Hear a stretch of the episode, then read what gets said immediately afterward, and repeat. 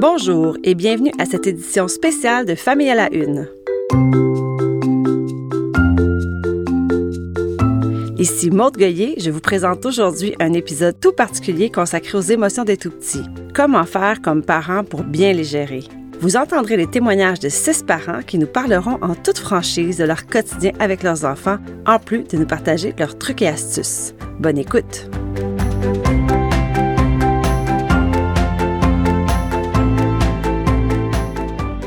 En tant que parent, il y a bien peu de choses plus satisfaisantes que celle de voir notre enfant heureux, épanoui, tout souriant.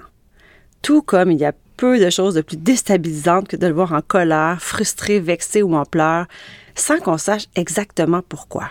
Tous les mystères, les hauts et les bas de la parentalité sont là dans la gestion des émotions de nos enfants adorés, qui sont tantôt des anges, mais tantôt de vrais petits diables. Je suis mère de deux enfants, maintenant adolescents, mais je me souviens très bien du combat à l'heure des repas ou à l'heure du dodo, à l'heure des départs aussi. Toutes les transitions semblaient les affecter, ma plus jeune surtout. Et pourtant, c'était ma deuxième, j'aurais dû savoir. Eh bien non, on le dit souvent et on va le répéter, il n'y a pas de mode d'emploi avec les enfants. Ce qui fonctionne bien avec l'un ne fonctionne pas du tout avec l'autre. La bébête humaine est complexe. Voilà pourquoi être parent, c'est le rôle d'une vie. J'ai parlé à six parents d'enfants âgés entre 18 mois et 8 ans. À noter que l'une des mères à qui j'ai parlé coche toutes ces cases. Elle a, tenez-vous bien, six enfants et un septième est en route. Ce qui ressort des discussions avec ces six parents, c'est qu'on apprend toujours. On est sans cesse sollicité, poussé à la fois vers nos limites, mais aussi vers des sommets de joie et de bonheur. C'est un peu la réflexion que m'a fait Martin, papa de trois filles de 18 mois, 4 ans et 7 ans je pense qu'on apprend à se connaître encore mieux en tant que, personne. Quand tu as des enfants, tu, vas chercher un tout autre répertoire de toi-même, je pense qu'on, que tu n'as pas vécu euh, ou que tu connaissais pas avant d'avoir des enfants. Je vous propose un petit tour d'horizon de la gestion des émotions à travers les lunettes de ces six parents. Ils ne sont ni parfaits ni experts. Ils sont, comme vous et moi, parents dans le feu roulant du quotidien, à faire du mieux qu'ils le peuvent. Quatre thèmes se dégagent de nos échanges. La gestion de la fameuse crise du bacon en public, comment on se sent comme parent devant la montagne russe des émotions de nos enfants, les trucs et outils testés et éprouvés. Mais tout d'abord, on va commencer par le commencement. On gère ça comment, les émotions de nos tout-petits, surtout quand elles sont soudaines et intenses? Marie Chantal et sa conjointe sont très occupées. En fait, elles sont dans le jus. Elles travaillent toutes les deux à temps plein et elles ont trois garçons de 5 ans, 3 ans et un petit dernier de 5 mois. Pour Marie-Chantal, la gestion de la colère de son deuxième garçon, Arlo, n'est pas toujours aisée. Elle explique à tous les jours, j'ai à gérer un peu la colère de mon deuxième. C'est des petits accrochages qu'il y a, mais pour lui, ça devient des grosses affaires. Là, fait que c'est beaucoup de gestion. Là. Lui, il va avoir tendance, justement, comme je disais, comme ça, mettons, ils, veulent le même jouet, là, ce qui arrive souvent. Ben lui, il va comme régler ça avec un coup, tu sais. Pour Arlo, c'est un coup, mais pour Victor, le garçon de deux ans et demi de Renault, un papa avec qui je me suis entretenue, ça passe parfois par le lancer d'objets. Mais lorsqu'il ne tient pas quelque chose qu'il veut, rapidement, il se fâche, il va lancer des objets. Par exemple, on va lui donner, je sais pas moi, un yogourt en place des chips, il va lancer le yogourt, il va bouder. Puis, tu sais, nous, c'est difficile de pas parce qu'il se met avec ses petits bras, là, à raidir ses petits bras, à devenir tout rouge puis à se fâcher. Mais, tu sais, évidemment, nous, faut accepter l'émotion et, et, travailler autour, mais c'est tellement cute en même temps.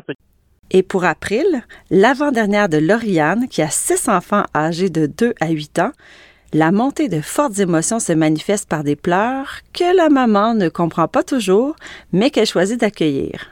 Patrice, c'est ça, c'est assez vraiment dans la gestion des émotions. Les pleurs pour tout, pour rien, parce que tu dis de mettre son pyjama, c'est euh, le trois ans en pleine puissance. Moi, je trouve ça important d'accueillir son émotion, sais, parce que si elle veut pas mettre son pyjama, c'est correct, elle a le droit mais c'est de laisser le temps. Puis souvent aussi, c'est de dédramatiser, de tourner ça en riant un peu, d'y aller euh, avec le flot. Qu'ils se mettent à frapper, qu'ils lancent des objets ou qu'ils se mettent à pleurer, ce n'est jamais évident de savoir comment réagir quand notre enfant se contient mal ou pas du tout. Chose certaine, accueillir l'émotion de l'enfant et la valider sans rien précipiter ni se prononcer est une stratégie observée par plusieurs des parents interrogés. On écoute Marie-Chantal à nouveau. Comprends. C'est pas le fun de vouloir le même là. Mais c'est pas une raison pour frapper ton frère. De valider ce qu'il vit, je pense que c'est le plus important. Depuis que j'ai commencé à réagir comme ça, je sens vraiment une plus grande ouverture parce qu'il sent que c'est pas juste moi qui veux être contre lui, mais que je suis comme un peu dans son équipe, un peu, là. Il se sent plus écouté, tu sais. Bianca, mère monoparentale d'une fillette de 4 ans, fait la même chose. Elle essaie de rester calme lorsque sa fille fait une crise de colère. Voici ce qu'elle avait à dire à ce sujet. Moi, je pense que le mot d'ordre, c'est toujours les accueillir dans, dans l'empathie, se rappeler que mon enfant est pas difficile, mais qu'elle a de la difficulté. Hein. Elle me donne pas de la misère, mais elle a de la misère. Donc, moi, c'est la façon que je le gère. Si on parle, euh, bon, elle a une colère, elle crie, elle se désorganise. Ben, moi, je gère en lui disant, tu as le droit d'avoir des émotions. Je comprends que tu as des grosses émotions. C'est pas facile. Je suis prête à les accueillir. Martin, père de trois fillettes, aime bien aider sa fille de 4 ans à nommer ce qui se passe en elle. On l'écoute. Qu'est-ce qui te fâche? Essayer de verbaliser un peu. C'est sûr que c'est pas toujours facile de, de, de, le faire, mais je pense que c'est quand même important de le faire, surtout quand ils sont en âge de comprendre, de bien parler. Là.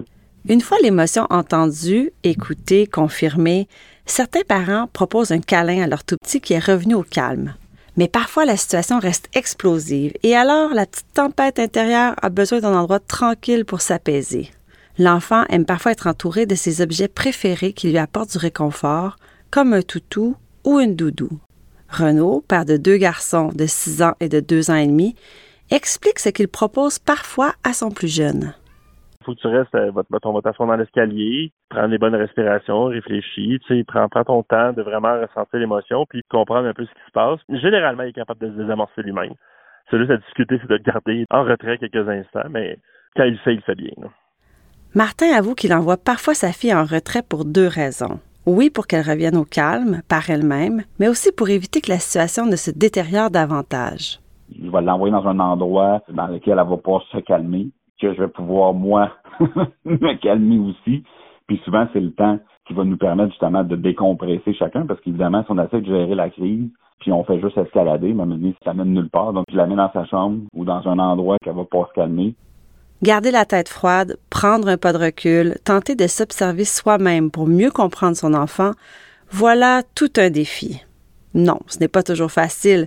Bianca témoigne de comment elle s'y prend avec sa fille de 4 ans je pense vraiment que de, garder une voix calme, c'est de pas s'énerver, puis de, continuer dans la bienveillance puis la, compassion. C'est vraiment euh, quelque chose de primordial.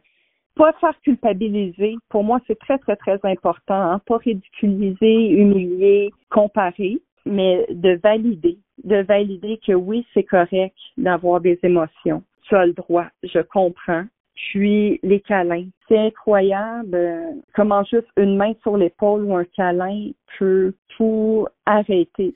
En résumé, chaque parent a sa façon bien à lui de gérer les hauts et les bas de son tout petit. Personne n'a dit que c'était facile, ni même qu'une méthode éprouvée fonctionnait à tout coup. Mais les six parents que j'ai parlé m'ont avoué que d'être à l'écoute, d'accueillir, de valider, même de verbaliser ce que l'enfant vit comme émotion, en lui posant une question par exemple, puis en restant près de lui, en lui donnant un câlin s'il est d'accord, ou en lui donnant l'occasion de coller son toutou préféré ou sa doudou, sont de bonnes étapes à suivre pour mieux comprendre ce qui se passe et aider l'enfant à identifier son émotion, à la vivre et à revenir au calme.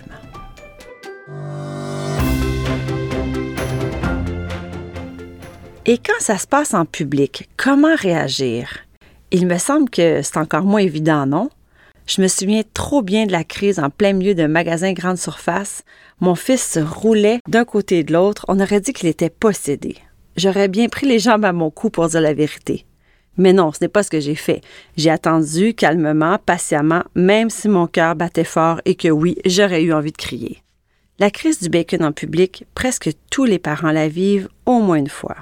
Francesca, maman de deux filles de 1 an et 4 ans, a une anecdote assez savoureuse sur cette belle crise monumentale faite par sa fille comme une déclaration de guerre. On l'écoute. C'est arrivé une fois, puis c'est arrivé au promenade Saint-Bruno. Puis on était dans la halte gourmande, puis je peux te dire qu'on trouvait la porte très loin. elle a toujours un petit toutou, un petit jouet avec elle, fait qu'on lui a dit si tu manges pas, ben on enlève le toutou ou le jouet, fait qu'on l'a enlevé, puis là ben c'était était parti là. Était way out, là, garochait à terre. Mais elle l'a fait ça une fois, mais c'était vraiment difficile. Je me rappelle, on s'est regardé et on a fait aïe aïe, on est chanceux de pas vivre ça régulièrement. Partir, c'est effectivement une solution. Et c'est valide, selon notre propre tempérament comme parents, selon l'intensité de la crise, selon le lieu, le contexte l'espace. On l'a tous déjà fait ou pensé le faire, et c'est correct. Il y a aussi le sentiment de culpabilité ou de grande vulnérabilité dans laquelle le parent se retrouve. On a peur de se faire juger, de se faire critiquer, de se faire regarder ou de déranger.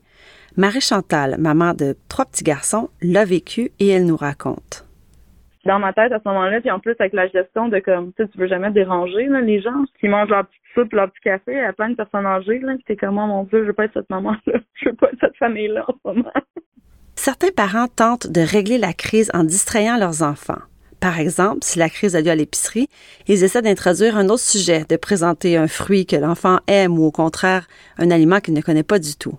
Bref, l'idée est de changer de sujet dans l'espoir de changer d'ambiance. Lauriane, mère de six enfants, bientôt sept, utilise parfois cette stratégie.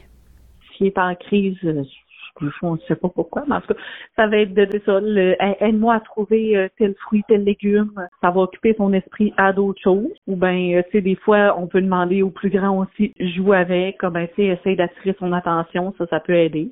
Puis, tu sais, en dernier recours, quand il n'y a rien qui fait, là, on part. Elle raconte également qu'elle se concentre sur sa propre montée de stress. Si elle perd le contrôle d'elle-même, elle sait que la situation va dégénérer. On l'écoute à nouveau. Si tu commences à stresser, l'enfant va ressentir le stress aussi. Ça risque de faire pire. c'est juste d'essayer de gérer ça du mieux qu'on peut. Puis tu sais, si ça fait pas, même là, ça peut être de partir aussi. Bianca est du même avis. Rester calme est une grande partie de la solution, croit-elle. On reste calme, on s'occupe pas de qu'est-ce que le monde autour pense, dise. On focus sur notre enfant, on garde notre plan en tête. En résumé, lorsqu'une crise survient en public, on peut choisir d'essayer de calmer son enfant en lui parlant calmement ou en lui changeant les idées. On peut choisir de ne pas intervenir et de l'observer pour assurer sa sécurité jusqu'à ce qu'il s'apaise. On peut aussi choisir de quitter les lieux. Quoi qu'il en soit, rester calme et ne pas céder à sa colère, c'est important tout comme ignorer les regards culpabilisants de gens que vous ne connaissez pas. Vous êtes la meilleure personne placée pour comprendre votre enfant et prendre une décision. Et n'oubliez pas, le parent parfait n'existe pas. Martin, Marie-Chantal, Renaud, Lauriane, Bianca et Francesca sont unanimes. La gestion des émotions des enfants, c'est aussi un peu, beaucoup, la gestion de nos propres émotions en tant qu'adultes, en tant que parents. D'abord parce que si on se fâche devant la colère de notre enfant ou si on se montre triste alors qu'il est triste, cela n'aide en rien la situation. Il faut prendre une pause, prendre le temps de se distancer et se dire en quelque sorte Ah oui, c'est moi l'adulte, je dois contrôler mes émotions et mes réactions. Ensuite, parce que l'enfant nous imite. On doit faire de notre mieux pour gérer nos émotions car l'enfant risque de nous prendre comme modèle. Ça ne veut pas dire, je le répète, qu'il faut être sans faille, sans défaut, sans paradoxe, bref, parfait. Ben non, ça veut dire qu'on fait notre gros possible et qu'il faut tenter d'être lucide et honnête dans notre démarche.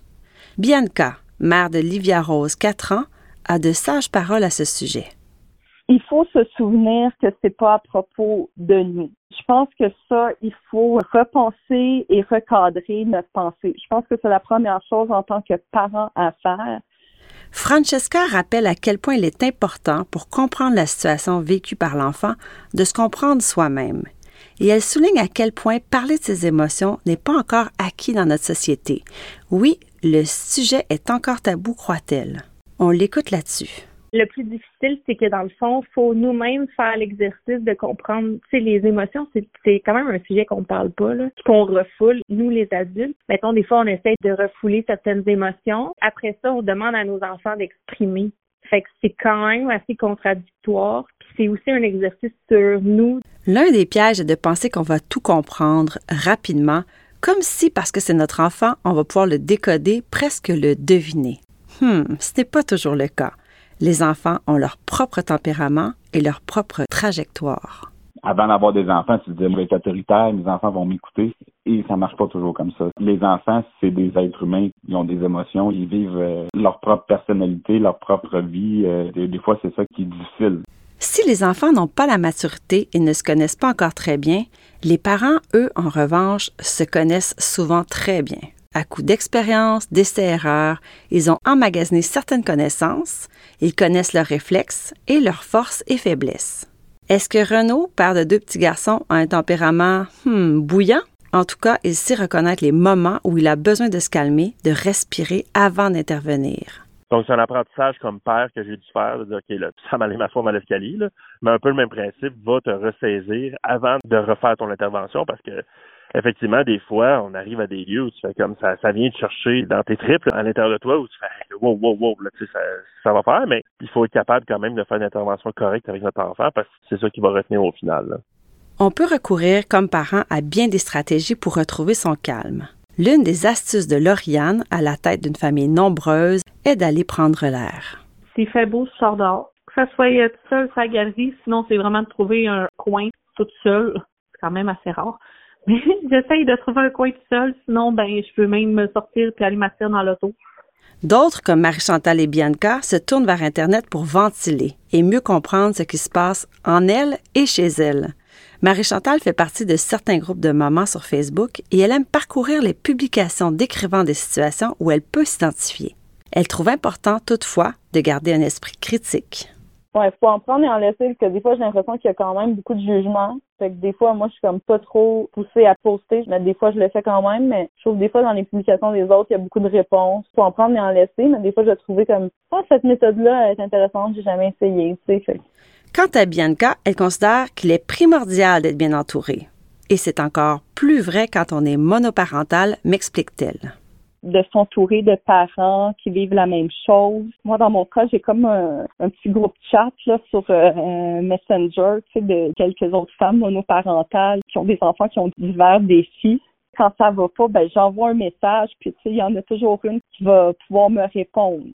Et finalement, savoir prendre soin de soi, ce que certains appellent le self-care, fait aussi partie de l'équilibre à préserver. C'est aussi une belle façon de montrer aux enfants qu'on a nos moments de vulnérabilité et que pour mieux faire face aux obstacles dans la vie, il faut prendre le temps de se détendre, de se divertir, bref, de faire des choses pour soi. Pendant la pandémie, avec deux jeunes enfants à la maison, Renaud se souvient de moments qu'il se réservait pour faire le vide.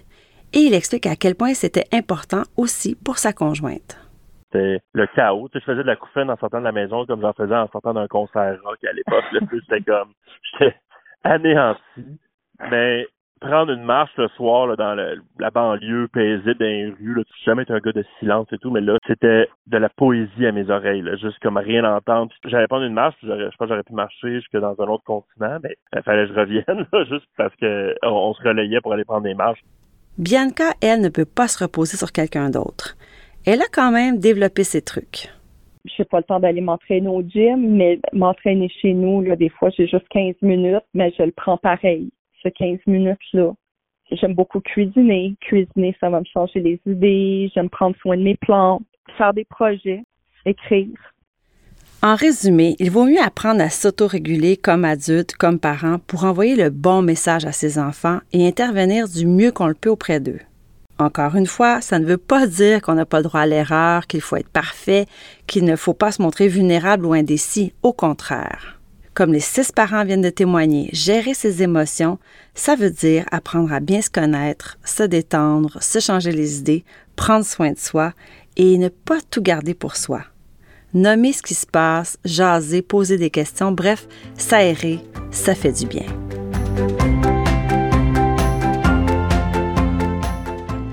Chaque famille a son truc pour favoriser une bonne gestion des émotions des enfants. Certains utilisent les toutous, les doudous, les marionnettes, les livres, de petites séances de yoga ou de méditation. D'autres aiment faire un retour sur la journée dans un moment d'intimité comme juste avant le dodo. Il n'y a pas de mauvaise façon. Il existe simplement la façon qui fonctionne chez soi pour son enfant. De façon assez surprenante, cinq des six parents interrogés m'ont parlé du même livre, un livre qui a aidé les enfants à identifier et nommer ce qu'ils ressentaient. Il s'agit de La couleur des émotions d'Anna Yenas aux éditions Quatre Fleuves. Ce livre est destiné particulièrement aux enfants de 2 à 7 ans et comme son nom l'indique, il attribue une couleur par émotion, comme par exemple rouge pour la colère. Francesca parle d'une révélation pour son aînée Lydia. Voici ce qu'elle confie au sujet de l'utilisation de ce livre. Justement, à l'âge de trois ans, on a acheté le livre des émotions. Puis je l'ai sorti, puis j'ai dit là, Lydia, en ce moment, t'es dans le rouge. On essaie d'aller dans le vert ou dans le bleu. Puis là, je montrais les pages. Puis là, vraiment, c'était comme la première fois qu'elle réalisait qu'il y avait des émotions. Puis que, tu sais, dans le fond, c'était associé à des couleurs. Puis qu'elle était capable de contrôler puis de changer d'émotion. Pour éviter que sa fille lance des objets dans des moments de débordement, Bianca a développé un truc pas mal intéressant. Voici ce qu'elle explique. On a des plans euh, d'établis à l'avance. Ben, au lieu de lancer des objets, elle peut lancer des boules de papier, déchirer des boules de papier.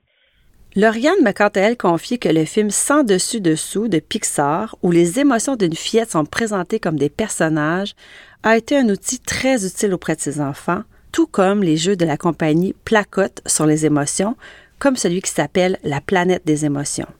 On s'entend, tous les parents du monde sont confrontés un jour ou l'autre à de l'incompréhension devant une émotion vécue par son enfant. On ne sait comme pas trop quoi faire, par où prendre ça. Je pense que prendre le temps de faire une petite recherche pour trouver des outils pertinents selon l'âge de l'enfant et la problématique visée n'est jamais du temps perdu. Aussi, en parler à d'autres parents peut s'avérer intéressant pour recueillir des idées d'outils dont on ignorait l'existence. Que retenir de tout cela? Que gérer ses émotions, c'est le travail d'une vie? C'est pour ça qu'il faut être patient et compréhensif avec nos tout-petits. Ils sont au tout début de leur marathon. Et comme les supporters d'une course, on est là comme parents pour les accompagner, les rassurer et les soutenir. Ça ne veut pas dire que ce soit facile mais c'est un parcours qui vaut la peine d'être fait. Et on y va un petit pas à la fois. Et je laisse le mot de la fin à Marie-Chantal, qui parle d'indulgence et de bienveillance. D'être capable de reconnaître que des fois, ça prend une pause. on n'est pas obligé de tout régler maintenant, maintenant. Parce que des fois, dans l'émotion, on sait pas comment agir. Fait que tant qu'à agir n'importe comment, on peut juste laisser la poussière retomber, puis de revenir à ça plus tard, puis d'avoir une discussion avec l'enfant, surtout plus il vieillisse. J'ai l'impression que des fois, en tant que parent, on a l'impression qu'il faut qu'on éteigne des feux, mais qu'on règle les problèmes de l'humanité, de, la vie de nos enfants dans, dans le moment. Mais non, là. J'espère que tous les témoignages que vous avez entendus vous aideront à mieux comprendre et à mieux accepter les émotions de vos enfants, qu'ils soient petits ou grands. Merci d'avoir été là et à bientôt.